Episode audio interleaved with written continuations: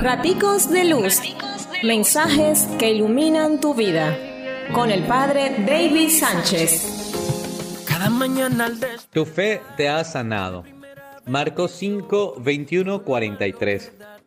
Son las palabras que resuenan en medio de una multitud que apretuja por todos lados buscando algo de Jesús. Pero parece ser que hay ausencia de fe en aquella multitud. En el pueblo judío, la mujer era marginada y aquellas personas que padecían cualquier enfermedad eran excluidos de cualquier grupo social. Nos encontramos con la experiencia de dos mujeres, aunque de edades distintas, a su vez hay algo común. 12 años. Aquella luchando por ser sana, la otra luchando por vivir. Una vive en medio de las dificultades y realidades a las que está sometida. La otra, casi sin aliento de vida, suscita la angustia de los suyos que también buscan salvarle la vida. Lo maravilloso de la experiencia de aquellas mujeres es que no se ahogaron en la desesperanza ni en la desesperación, sino que se aferraron a su fe, creen en Jesús y esta opción les cambia la vida. Qué brutal es la fe de aquella mujer, desconocida, marginada, excluida, impura y sobre todo atrevida. Se acerca en medio de toda aquella gente para hacer algo que por ley no puede hacer. Su fe es la única fuerza que necesitaba para acercarse y tocar a Jesús. También en este tiempo nos vamos encontrando a muchos que nos presentan a un Jesús intocable, protegido por cordones de seguridad. Y a su vez nos vamos encontrando a un Jesús queriendo caminar tu mismo suelo, ciertamente con más de una barrera que busque impedir el encuentro. Basta creer para ver su acción en ti. Él te quiere sanar él te quiere levantar, pero solo lo hará desde tu fe.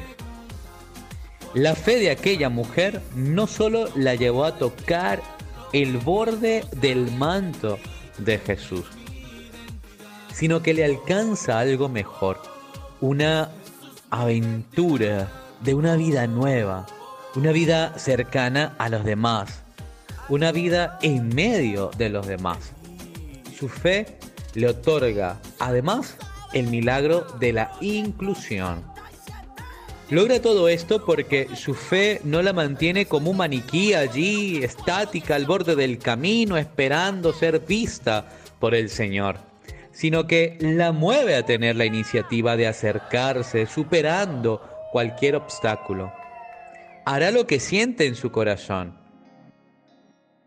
Hará lo que puede y lo que ella cree que debe hacer. Es impresionante que en aquel tiempo la gente apretujaba a Jesús y que aquella mujer no se siente satisfecha con verle de lejos. Se acerca con una confianza plena en aquel en quien ella cree. En este tiempo la actitud de muchos es la de ver al Señor de lejos, distante a la multitud Gente que se ha inventado una iglesia a su manera y según sus criterios, muy lejos de los del Señor. No podemos quedarnos en el acontecimiento de una experiencia en lo secreto, como la hemorroísa. Jesús mismo quiso que la multitud conociera la fe de aquella mujer. Entonces, deja de ocultarte en las cuatro paredes de tu habitación y camina con la iglesia, con tu comunidad, en fraternidad.